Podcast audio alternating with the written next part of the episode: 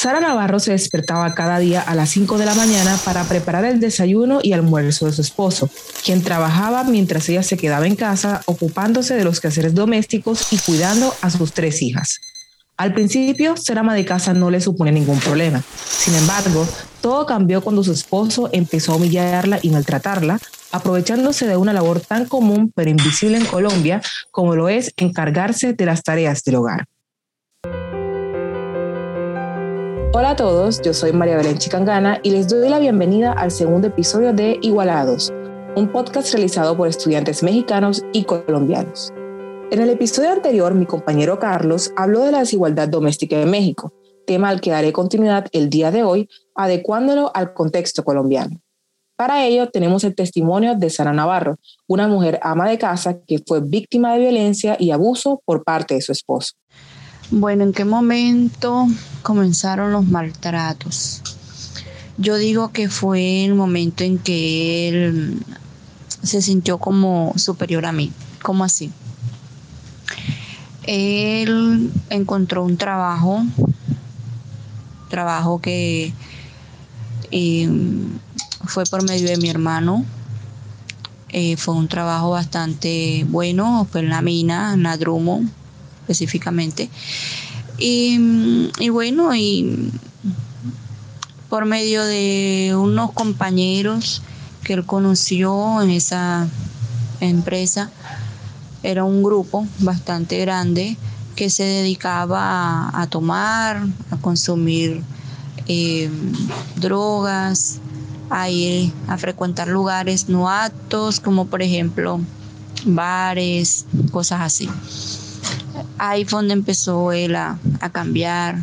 Empezamos a tener los conflictos, las discusiones, los reclamos, las cosas. Y pues bueno, como todo hombre, pues no le gustan esas clases de, temas ni reclamos y pues empezaron los maltratos, primero verbales eh, y luego fueron físicos. Algunos hombres prefieren que su pareja no les pregunte sobre las actividades que hacen fuera de casa. Después de todo, a través de los años, el quedarse en el hogar y realizar los, quehaceres domésticos son actividades que se han vinculado a la mujer. Según datos del Departamento Administrativo Nacional de Estadística, o DANE, en Colombia hay 22 millones de mujeres, de las cuales el 56% son madres cabeza de hogar y amas de casa. Sin embargo, menos de la mitad, el 41,9% para ser exactos, tiene alguna ocupación laboral fuera del hogar.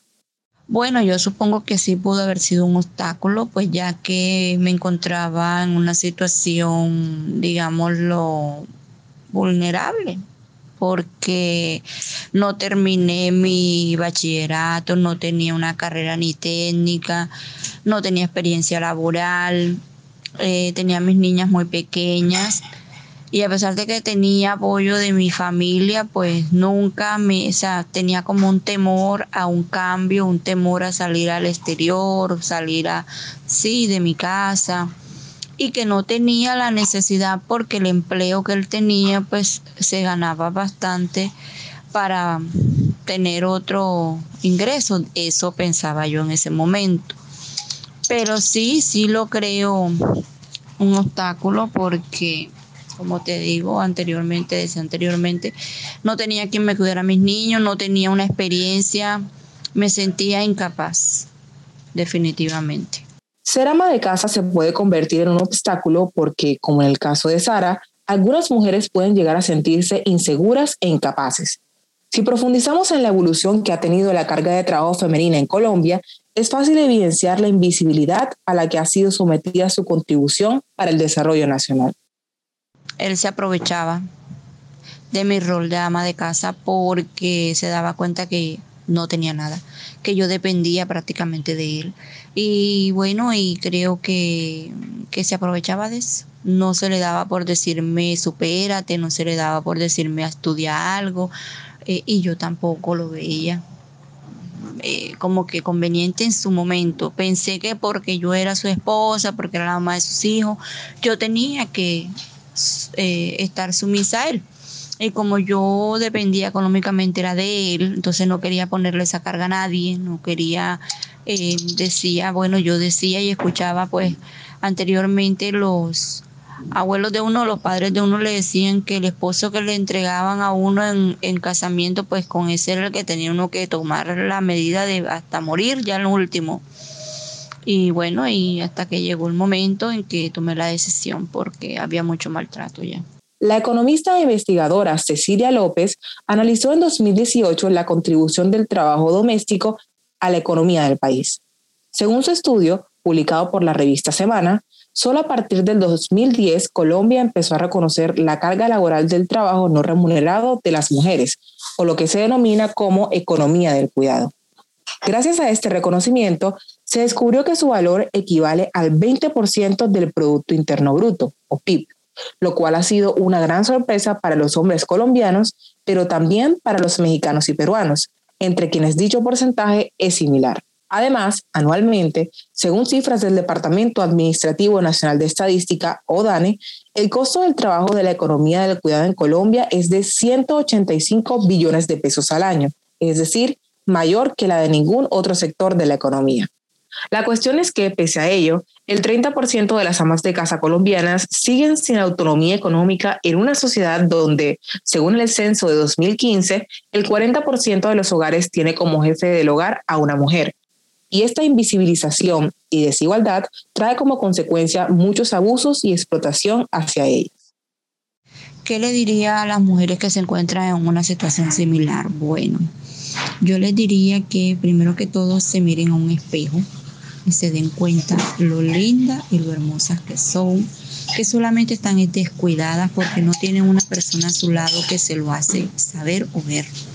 No vale la pena perder el tiempo ni perder su belleza, ni tanto interior como exterior, por una persona que no ha sufrido ni ha dado el primer paso para valorarlo. Em, que se superen. Si tienen hijos, que miren los hijos como una voluntad, como una fuerza de voluntad para salir de esa situación.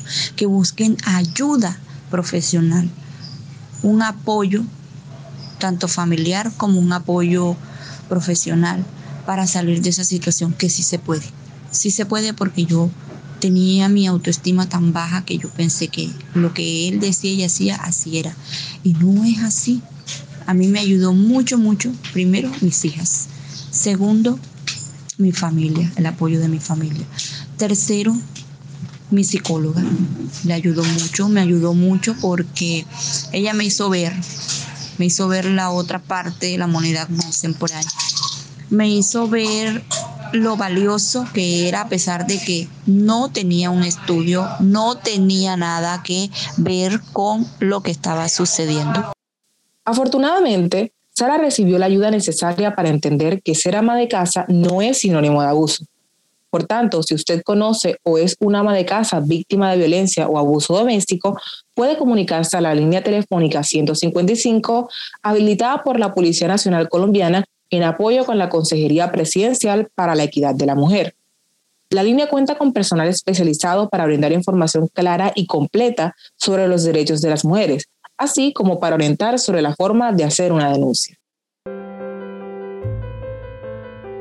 Agradecemos a todos ustedes por habernos acompañado en este episodio del podcast Igualados, ejercicio realizado por estudiantes de la Universidad del Norte y del Instituto Tecnológico de Monterrey, Campus Querétaro.